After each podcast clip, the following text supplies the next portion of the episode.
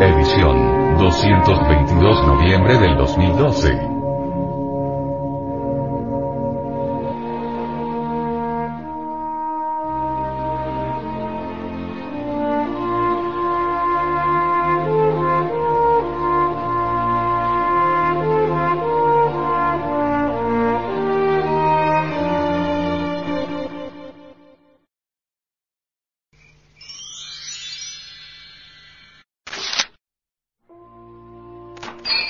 Nuestro deplorado estado psicológico.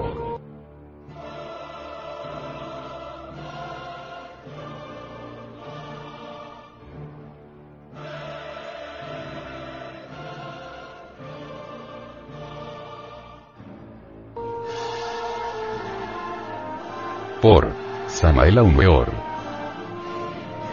es necesario que reflexionemos sobre nuestra posición actual, sobre lo que somos, sobre lo que proyectamos, sobre nuestro pensar, sobre nuestro sentir, sobre nuestro obrar. Hay una psicología que tiene cada uno de nosotros y esto no es cuestión de creer o de no creer sino de observar. Existe en nosotros la ira, que nos conduce a la locura la codicia, y no solamente codiciamos sino que algunos que se la echan de santos, codician no ser codiciosos. Existen en nosotros la lujuria que nos convierte en verdaderas bestias. La envidia, que se ha convertido en el resorte de la acción social, porque si vemos que otro tiene un lindo carro ultramoderno y flamante, le envidiamos y deseamos tener otro como ese, o aún mejor. Y si vemos que un amigo de nosotros ha comprado una linda casa y tiene allí viviendo una bella esposa, nosotros le envidiamos y deseamos tener una casa mejor que la de ese. Y si nosotros queremos echarnos la de virtuosos, afirmamos. No, yo no codicio, me contento con lo que tengo, pan abrigo y refugio, y eso es todo, aunque por dentro arde en el deseo de conquistar fama, honores, prestigio, dinero, etcétera, etcétera, etcétera. El orgullo nos está corroyendo el corazón.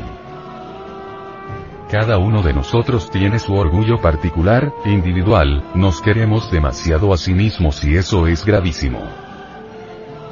Perezosos los hay muchos, glotones por montones, pero nosotros no somos perezosos ni glotones, somos muy santitos.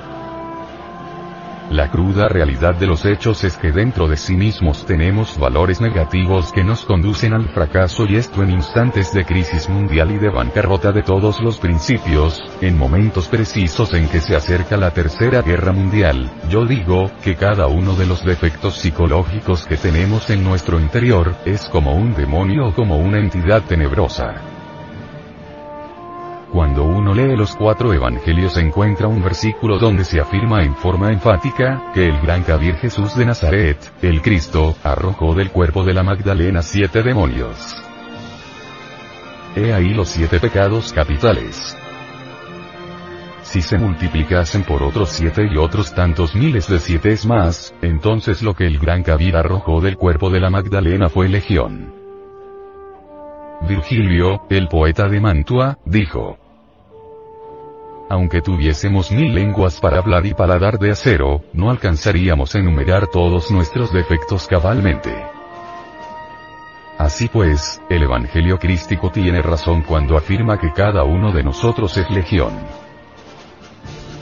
Si afirmásemos en forma clara y precisa que el yo no es algo individual, sino que constituye una pluralidad, no estaríamos exagerando la cuestión.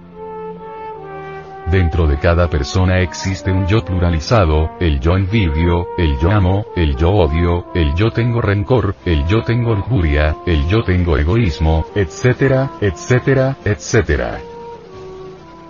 Toda esta multiplicidad de yoes existen dentro de nosotros mismos, aquí y ahora. Estamos hablando en el terreno psicológico revolucionario, estamos afirmando que dentro de nosotros existen múltiples entidades psicológicas, y esto está debidamente patentizado, está debidamente documentado por las contradicciones que tenemos en nuestra propia mente. Tan pronto estamos afirmando como negando, nuestra mente es mente veleta. Estamos llenos de maromas psicológicas, nunca sostenemos lo mismo, así pues, ¿de dónde devienen tantas contradicciones psicológicas? El cerebro no es más que el instrumento de la mente, no es la mente, está hecho para elaborar el pensamiento, pero no es el pensamiento. Así pues, pensemos más a fondo, ¿de dónde vienen tantas contradicciones psicológicas? Obviamente, de la pluralidad del yo. Si dijéramos que cada uno de nuestros yoes posee los tres cerebros, intelectual, emocional y motor, no exageraríamos. En otros términos diríamos que dentro de cada persona viven muchas personas psicológicas. También diríamos que así como existe el espacio, este, tridimensional de Euclides, existe el espacio psicológico. No hay duda de que toda esa multiplicidad de personas psicológicas que en nosotros moran, es una realidad dentro del espacio psicológico.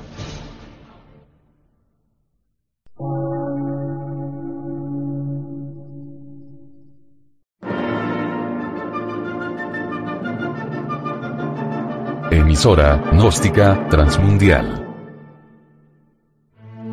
Por una nueva civilización y una nueva cultura, sobre la faz de la Tierra.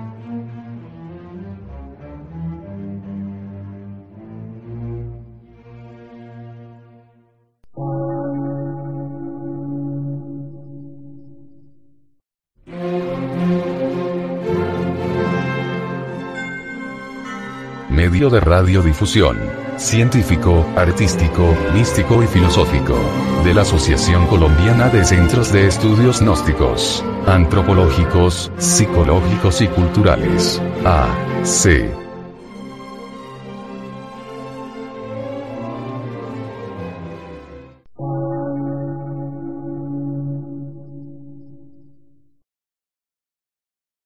Lectura en movimiento. Difusión sin fronteras.